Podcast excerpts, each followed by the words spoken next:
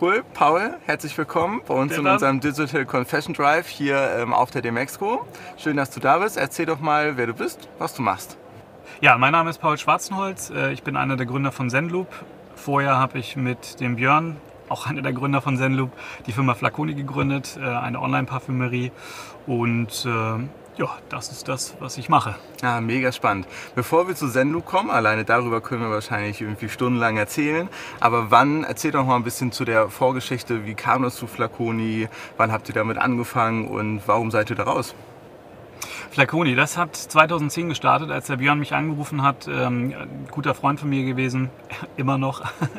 äh, und, äh, gute Voraussetzung für ein Gründerteam. ja, und sagte, ähm, er hat damals bei Procter Gamble gearbeitet, war Markenmanager für Gucci und Deutsche Gabbana Düfte und hat einfach keinen guten Online-Shop gehabt, wo er seine, seine Marken platzieren konnte. Und äh, hat gesagt, Paul, du lass uns doch mal den äh, Online-Beauty-Markt anschauen. Ähm, und äh, das haben wir gemacht. Ich war damals noch in der Beratung bei Bain.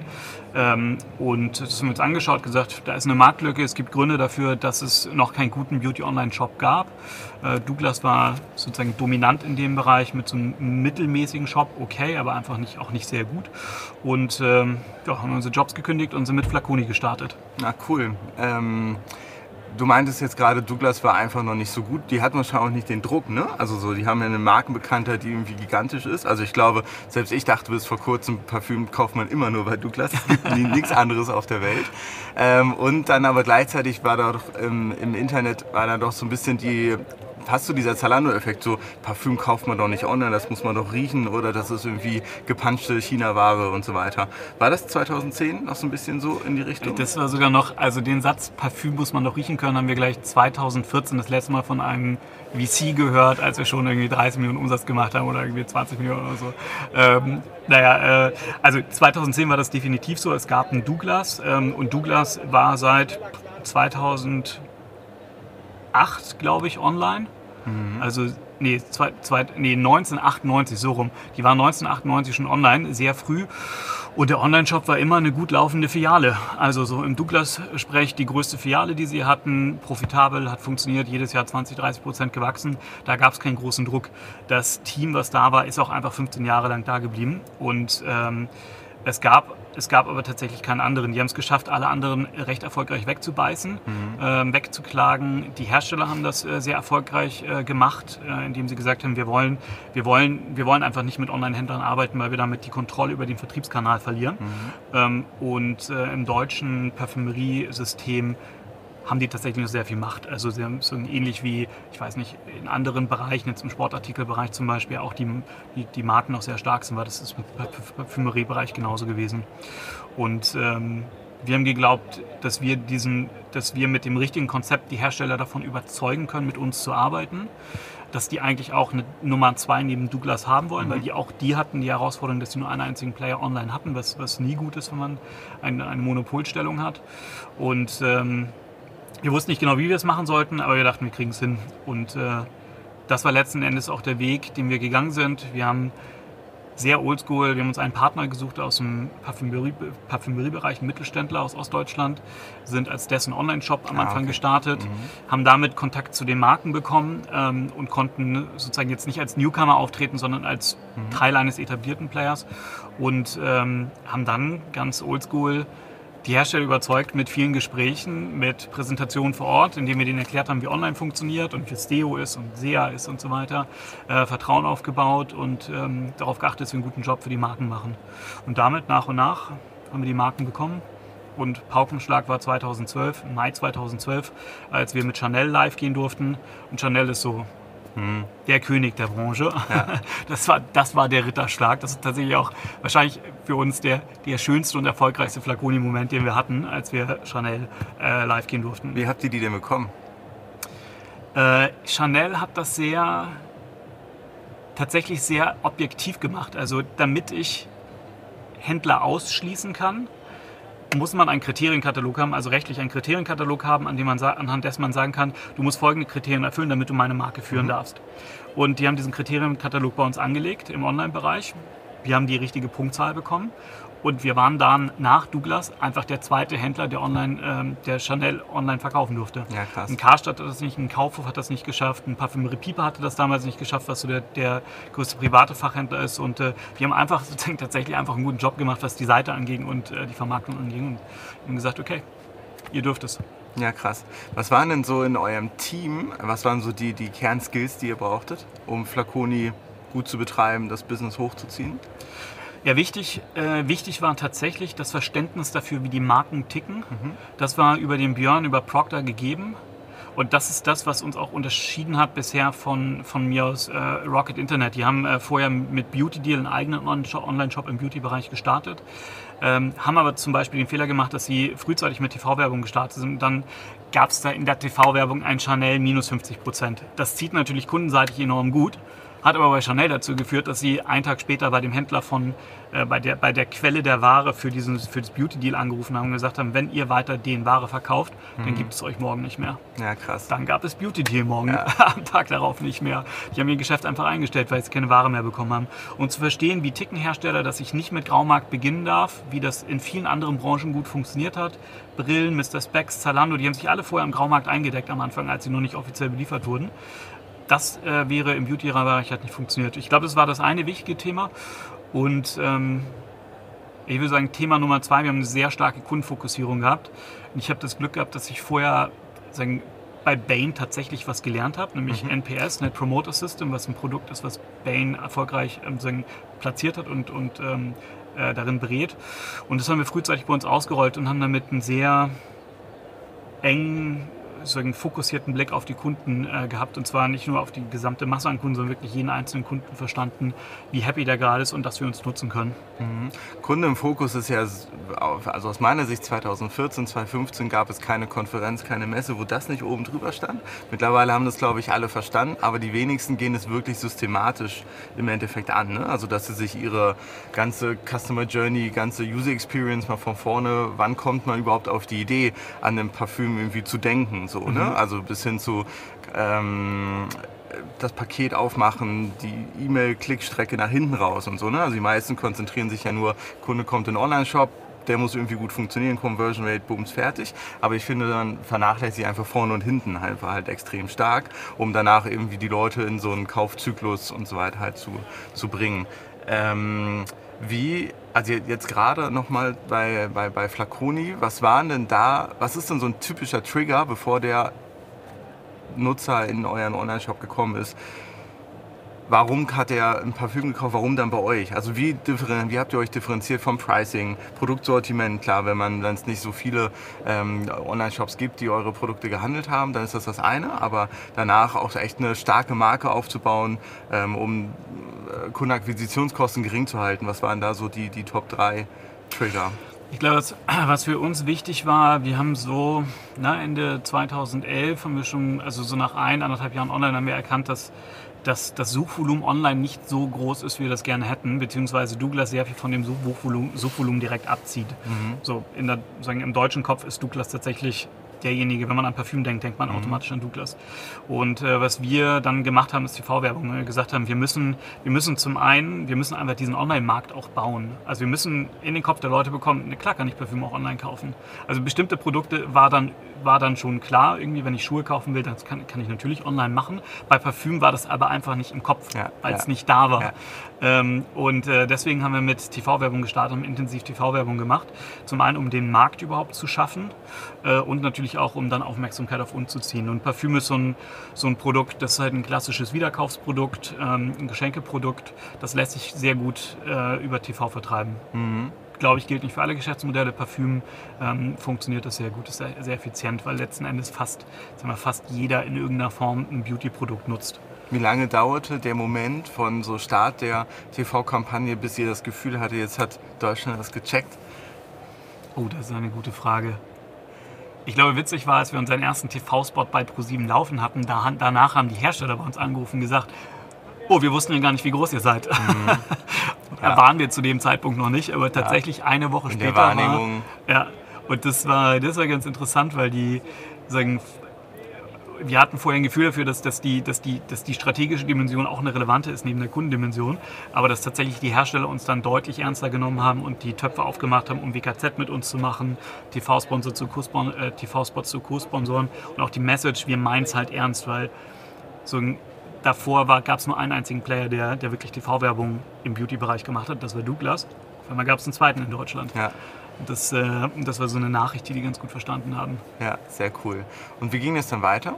Ähm, zwei, zwei, nach 2014, 2015, 2016 ungefähr, ne? seid ihr dann auch raus? Wie hat sich die genau. Firma bis dahin entwickelt? Ähm, wir, sind, wir sind dann kontinuierlich gewachsen, kontinuierlich mit Auf und Abs, würde ich sagen. Wir haben zum Beispiel ein Jahr gehabt, äh, da mussten wir wirklich konsolidieren, da sind wir nur 70 Prozent gewachsen. Ähm, nur 70 Prozent? Ja, nur 70 Prozent. Ja, vor, ich weiß nicht, also so die Wachstumssprünge, die wir hatten, waren äh, zweieinhalb auf ähm, sieben, acht Millionen und dann waren es nur 12 Millionen. Und dann sind wir aber in dem Jahr, wo wir rausgegangen sind, waren wir auf 33 Millionen ungefähr mhm. gewachsen. Deswegen, das war schon, schon eine kleine Delle zwischendurch. Ähm, aber hat die Grundlage gelegt für das Wachstum im folgenden Jahr. Mhm. Also wir haben ziemlich viel systemseitig gemacht, äh, um dann im Folgejahr wirklich fast verdreifachen zu können. Mhm. Und, ähm, und dann sind wir, also haben, wir, haben wir ein Angebot bekommen, ähm, haben wir irgendwann 2014, glaube ich, ein Angebot von ProSieben bekommen, dass sie gerne Flaconi komplett übernehmen würden, weil das gut in deren Digitalstrategie reingepasst hat. Für uns ähm, tatsächlich war das auch aus einer Flaconi-Sicht die sinnvollste Option, weil wir damit einen sehr starken Gesellschafter hatten oder Flaconi einen sehr starken Eigentümer hat, der weiter das Wachstum finanzieren kann mhm. und auch in Deutschland noch die Möglichkeiten hat, über TV wirklich äh, Flaconi groß zu machen. Und die Company war auch weit genug. Also als wir rausgegangen sind, 2016, ist tatsächlich nicht ein einziger Mitarbeiter gegangen. Cool. Sind alle da geblieben. Also wir haben auch das, das vorbereitet, äh, die, das Team gut darauf vorbereitet, dass wir rausgehen.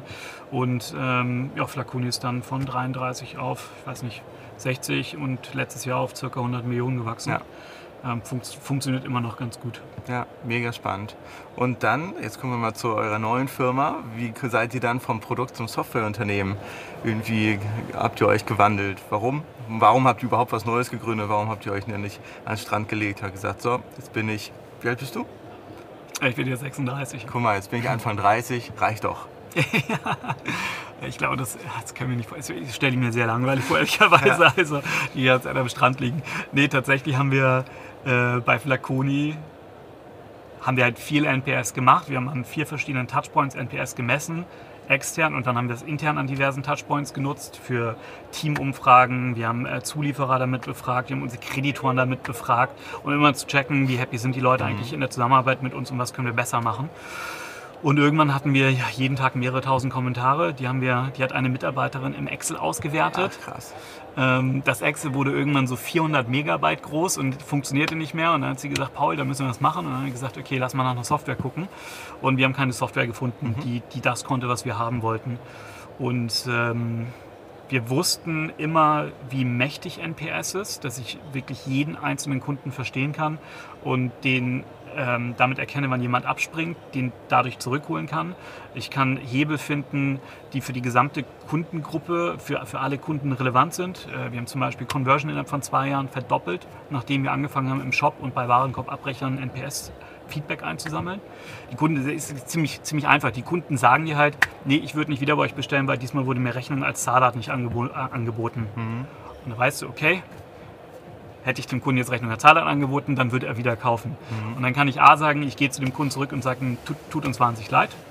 Und, äh, oder, und ich kann halt sagen, ich muss halt mehr Kunden Rechnung der Zahlart anbieten. Mhm. Und äh, wir sind aber immer unter den Möglichkeiten geblieben, was wir machen konnten, weil wir keine, keine automatischen Migrationen in andere Systeme hatten, weil die Messung nicht wirklich flexibel war. Und äh, ja, dann haben wir gesagt, wir glauben, das ist ein Thema, was, was für andere auch relevant ist. Ähm, Kunden zurückholen, Retention erhöhen, ähm, tatsächlich ein Thema, was für jeden, jedes Unternehmen relevant ist. Mhm. Jedes Unternehmen verliert irgendwann Kunden und ähm, NPS kann helfen und sagen jetzt unsere Plattform kann helfen, diese Kunden nicht zu verlieren und äh, zurückzuholen. Ja, ihr wart ja vorher als mit, mit Flaconi eher eine Handelsplattform oder eigentlich so ein klassischer Händler. Ähm, habt ihr euch denn im Rahmen von Flaconi schon zum Tech-Unternehmen gewandelt. Ich meine, wie Tari bei About You sagt, wir sind kein Fashion, wir sind Tech Company.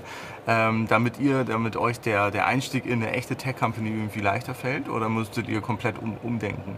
Mehr Softwareentwickler zu haben, mehr irgendwie äh, UX-Designer für die Software selber, viel Prozessdenke und so weiter im Gegensatz zu Handelsware einkaufen, SEO orchestrieren und so weiter. Ich glaube, wir haben uns, wir haben uns tatsächlich, wie würde man sagen, als Tech-enabled Handelsunternehmen gesehen. Also wir haben uns immer mehr als Tech-Unternehmen gesehen als als Handelsunternehmen tatsächlich.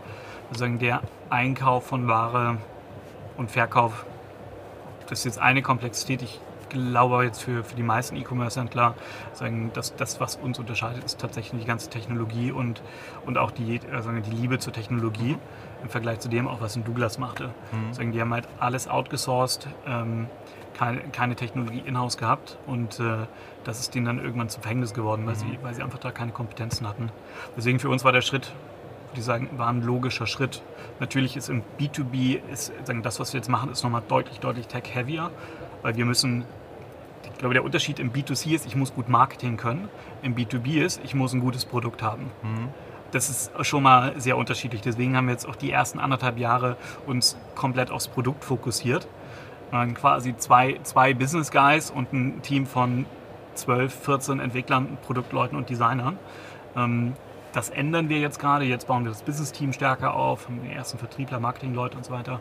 Ähm, aber ähm, ja, schon, schon ein Unterschied, weil tatsächlich das Produkt im Vordergrund steht. Ja, das kann ich mir total gut vorstellen. Und vor allen Dingen, weil ihr in einer Branche unterwegs seid oder weil ihr ein Produkt für eine Lösung habt, die, glaube ich, aus meiner Sicht noch erklärt werden muss. Ne? Also jetzt, wenn du sagst, hey, Software für NPS kommt garantiert so, was ist was ist NPS? Ich musste auch erstmal bei Wikipedia ganz viel irgendwie nachlesen und wir haben im Vorfeld drüber gesprochen. Aber ähm, so jetzt gerade, weil ich auch ein bisschen aus der Branche komme, ich sehe den Mehrwert und den Nutzen mhm. und so mhm. weiter. Kann mir auch total gut vorstellen, dass ihr ganz, ganz viel Vorarbeit leisten müsst. Ne? Ganz viel erklären, warum ist das sinnvoll, bis man überhaupt an diese Stelle kommt.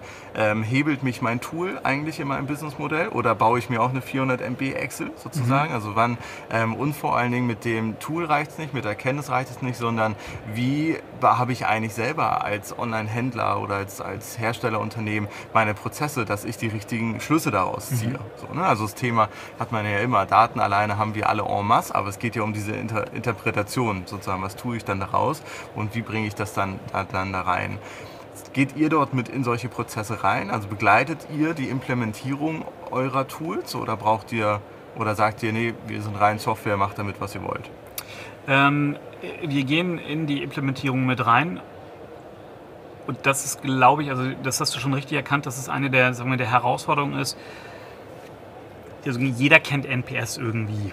Also das, das Gute ist, wir müssen NPS nicht mehr verkaufen im Sinne von, ist das sinnvoll oder nicht. Ähm, aber der Kenntnisstand ist sehr unterschiedlich und die wenigsten kennen, kennen sozusagen das, was in dem System alles drinsteckt. Also, dass ich nicht nur diese eine Frage stelle, die wahrscheinlich ist, dass du weiterempfiehlst, also NPS, geht darum, dass ich eine einzige Frage stelle. Wie wahrscheinlich ist es, dass du Flaconi, den Online-Shop von Flaconi, einem Freund oder Kollegen weiterempfiehlst? Auf einer Skala von 0 sehr unwahrscheinlich bis 10 sehr wahrscheinlich und gib einen Kommentar zu deiner Bewertung ab. Mhm. Daraus kann ich einen Score errechnen, das ist der Net Promoter Score. Ähm, und ich kann diese, diese Freitext-Kommentare nehmen und die für mich nutzbar machen.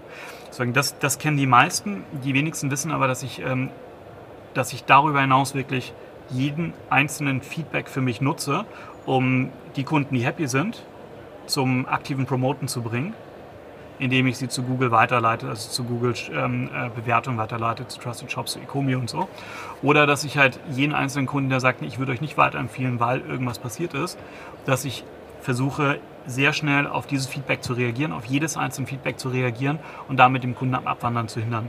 Und diese Systematik hinten raus, die ist natürlich prozessseitig ein bisschen, sagen wir, ein bisschen komplexer, weil mhm. ich das dann zum Beispiel in meinen ähm, Ticketsystem Zendesk reinleite, weil ich das in meine E-Mail-Software Emasis reinleite, weil ich das in mein Data Warehouse reinleiten will, um das an verschiedenen Stellen weiter, weiter verarbeiten zu können.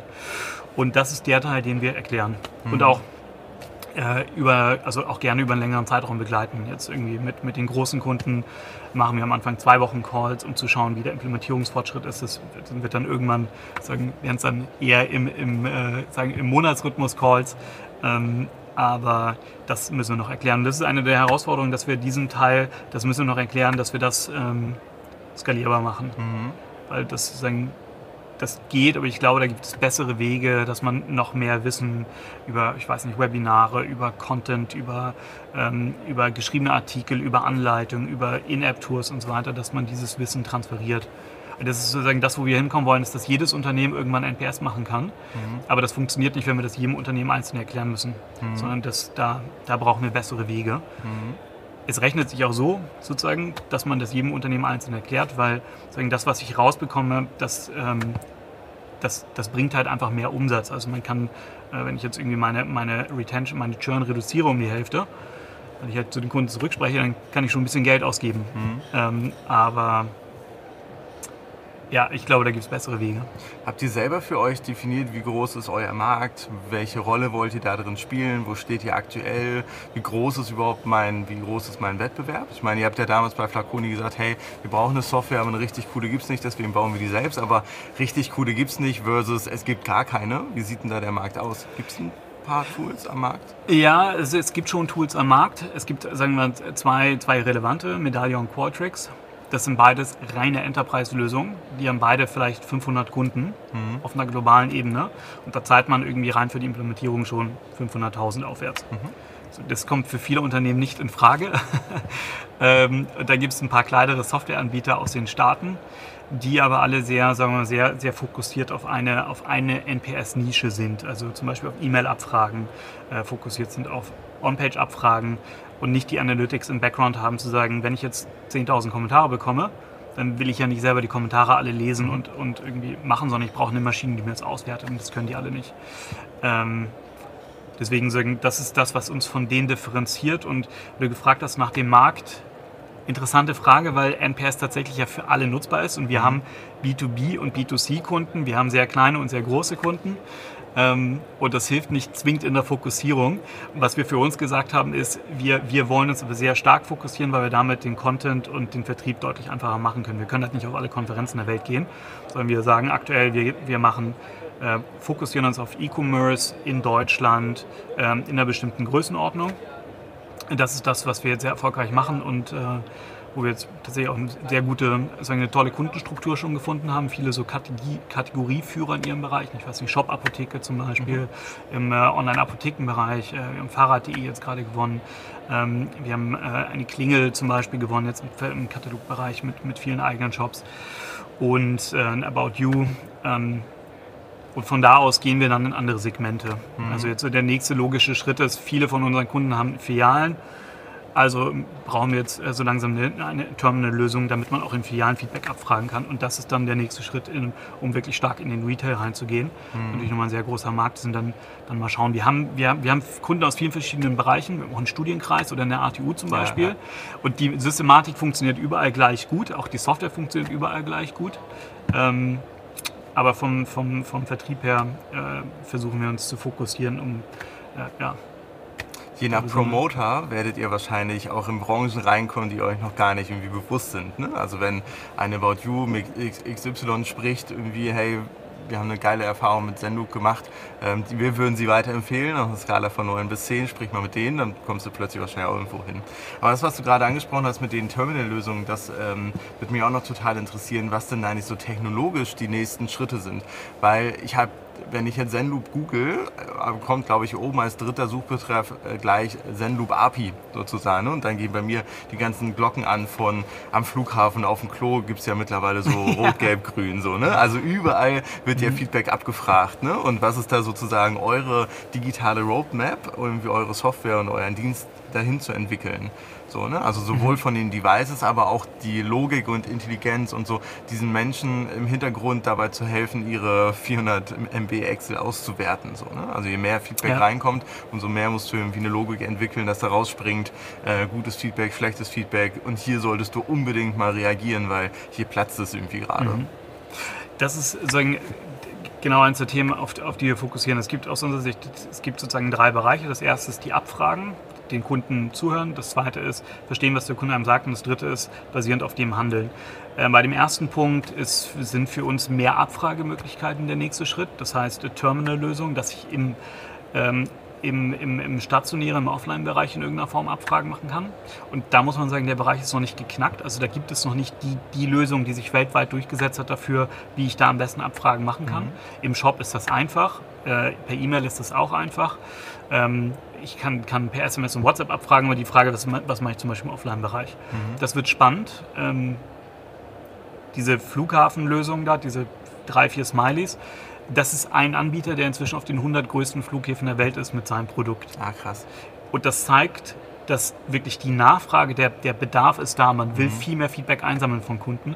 Ob das jetzt die beste Lösung ist, aus meiner Sicht nicht, weil ich, ich lerne nur sozusagen, es ist ein Stimmungsbarometer, aber ich kriege nichts darüber raus, warum der Kunde das jetzt gegeben hat. Ehrlich gesagt, ich traue mich immer gar nicht da drauf zu drücken, ja, weil auf der Toilette ist es halt genau, irgendwie so ein bisschen so. ich kann mir vorstellen, was da kommen könnte in der Zukunft, ist, ähm, ist äh, dass, dass es über Voice aufgenommen wird. Mhm. Dass ich dann ähm, mich vielleicht davor hinstelle und, und was reinspreche und sage, ja, sorry, aber also, nee, vielleicht ist, ist toll, alles super sauber, keine ja. Ahnung. Ähm, und das ist ein Bereich äh, Voice, wo wir, uns vorstellen können, dass da in Zukunft noch deutlich mehr passiert, ähm, dass man äh, nach äh, Service-Center-Kontakten zum Beispiel ähm, einfach noch was aufspricht, was dann übersetzt wird in Text und, ähm, und dann analysiert wird. Und der zweite Schritt, das ist aus meiner Sicht der, der spannendste Bereich tatsächlich, ich bekomme Un Unmengen an Feedback. Wir haben Kunden, die bekommen schon jeden Tag zehntausende Kommentare. Mhm.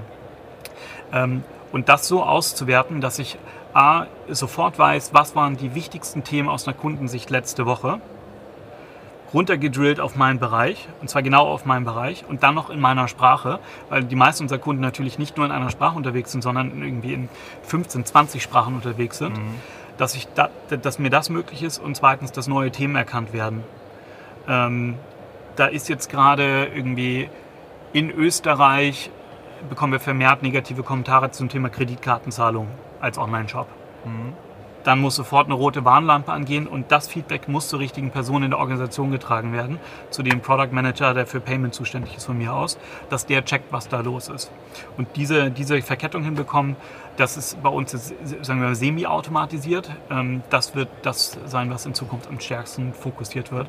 Wie können wir noch mehr Insights generieren und die zu den, zu den richtigen Personen äh, möglichst in Echtzeit bringen. Das wird spannend. Und ich glaube, dritte Thema, was, was wir jetzt gesehen haben, warum ist eine Software, wie sie jetzt machen, auch, auch jetzt gerade so der richtige Zeitpunkt, ähm, weil viel Software auf Kundenseite standardisiert ist. Das heißt, wir nutzen alle deutlich mehr ähm, Cloud-Software.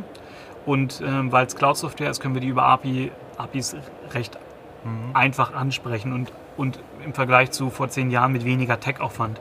Also irgendwie unsere Kunden, wenn die Daten von mir aus in Slack reinhaben wollen, weil irgendwie der Kundenservice einen Slack-Kanal mit Kundenfeedback lesen soll, ähm, dann ist das, sagen brauche ich keinen Techniker dafür, sondern es kann einfach ganz normaler Mitarbeiter einrichten.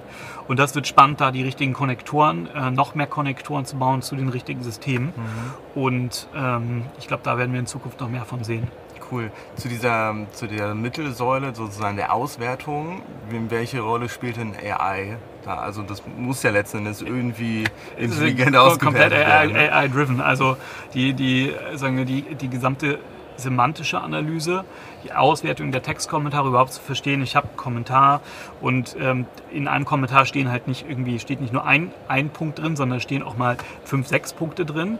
Zum Teil gut, zum Teil schlecht. Das zu verstehen und, ähm, und dann im zweiten Schritt daraus ableiten, ist das jetzt nur ein Einzelfeedback oder ist das ein Gesamtfeedback von vielen Kunden? Ähm, dafür braucht man künstliche Intelligenz. Und dann im nächsten Schritt, also momentan betrachten wir so die Gesamtheit der Kunden, aber daraus noch abzuleiten, okay, zum Beispiel, das ist ein Kunde, der ist mir gerade dabei abzuspringen, mit weiteren Daten zu kombinieren, was unsere Kunden schon machen können. Sagen, das ist ein High-Value-Kunde, bei dem ist es extrem wichtig, dass wir schnell reagieren. Mhm. Ähm, das ist die nächste Stufe, wirklich auf jeden einzelnen Kunden die richtige Maßnahme oder für jeden einzelnen Kunden die richtige Maßnahme ableiten können. Ja, vorausgesetzt, oder das setzt ja auch voraus, dass euer Tool mit den anderen relevanten Tools spricht. Ne? Genau. Also die Daten liegen ja verteilt in Emasis, im CRM, im Shopsystem, wie auch immer. Ja.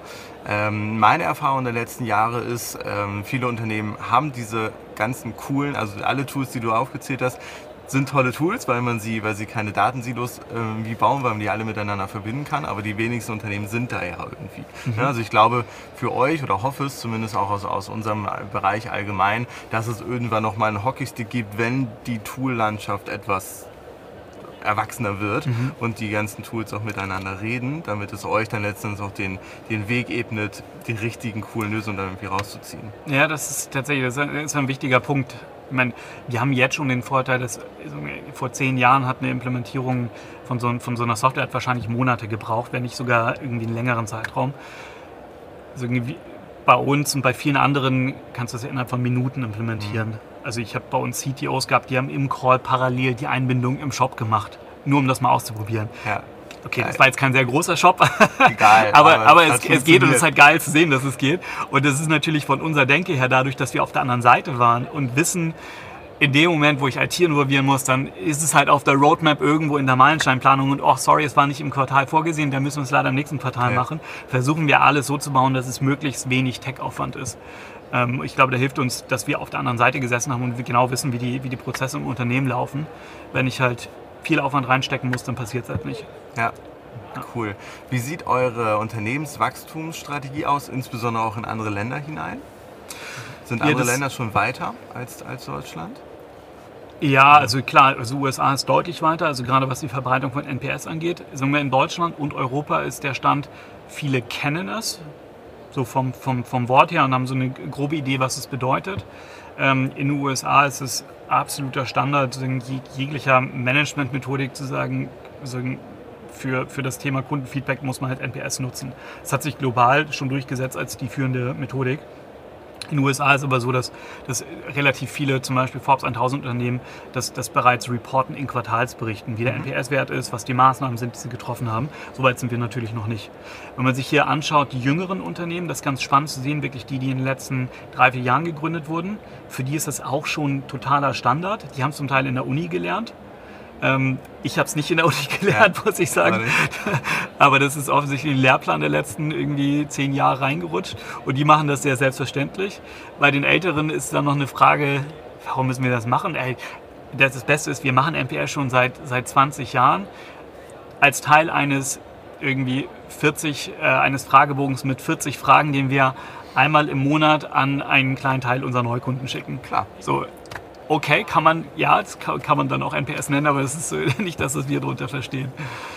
Und auf deine Frage bezogen, was, was kommt als nächstes? Sagen, wir fokussieren weiterhin auf E-Commerce, äh, E-Commerce, äh, Retail ähm, und der nächste Schritt wird sein, äh, zu internationalisieren, was wir dann ab dem nächsten Jahr machen. Wir haben jetzt schon Kunden äh, aus verschiedenen europäischen Ländern, fokussieren es aber noch nicht und ähm, der nächste Schritt wird sein, das zu fokussieren. Cool, mega spannend. Gibt es noch einen letzten, ähm, letzten Aufruf so an unsere Hörerschaft, so dein Wunschkunde, der sich, der am besten morgen mal anrufen sollte? Auf wen hättest du so mal so richtig Bock, da so NPS zu implementieren, wo du selber sagst, aus eigenem Endkundeninteresse oder aus unternehmerischem Interesse, boah, das ist so zu hebeln und das ist so ein Graus. Für mich ist das H&M gerade ein ganz, ganz krasser, ganz grausig. Ich würde, ähm, ähm, ich bin vor ein paar Wochen Papa geworden und aus dem Grund bestellen wir relativ viele Kinderklamotten gerade und ähm, meine Frau sagt die ganze Zeit, oh Gott, nach drei Wochen kam eine Lieferung an, es kam per, per Nachname an die Haustür, wo wir auf Rechnung bestellt haben. So, dann Wow. haben wir natürlich kein Bargeld irgendwie zu Hause. So, ne, und alles, also wir würden jede Woche eigentlich nur noch Katastrophe, Katastrophe, Katastrophe ähm, zu, äh, feedbacken. Auf der anderen Seite kommen wir auch nicht los. Ne? Also das ist ja ganz interessant. Ähm, viele Unternehmen brauchen vielleicht nicht so unendlich viel Kundenfeedback, aber Mhm. denen würde ich gerne mal eure Software verkaufen. vielleicht machen wir es mal gemeinsam. Was ist so dein... Finde ich, finde ich sehr gut. Ja, sollten wir tun. Ich glaube tatsächlich, uns am liebsten sind äh, Unternehmen, die, die einen sehr starken Kundenfokus haben oder den Kunden in den Vordergrund drücken wollen. Weil es hilft nichts, wenn man, also wenn Unternehmen sagen, ja, es ist etwas, was wir machen müssen in irgendeiner Form, aber eigentlich gar nicht den Willen haben, weil nur die Abfrage beim Kunden machen, das bringt aus meiner Sicht überhaupt nichts. Dafür braucht man keine Software implementieren, ähm, sondern es geht darum, dass ich beim Kunden etwas Positives bewirken will und mich der einzelne Kunde interessiert. Ähm, und wenn ich das will, dann ist das für uns der, der Zielkunde, unser, unser liebster Kunde. Cool. Also hoffentlich ganz, ganz viele Unternehmen. Hoffentlich ganz viele Unternehmen, ja, das hoffe ich auch. Cool, Paul. Vielen Dank für, die, für deine. Zeit. Viel Erfolg heute und morgen noch auf der Demexco. Und ähm, ja, wir gehen mal H&M an. Ich Sehr das gut. Cool, vielen Dank. Dann tolle Gespräche dir noch. Danke, danke. Danke.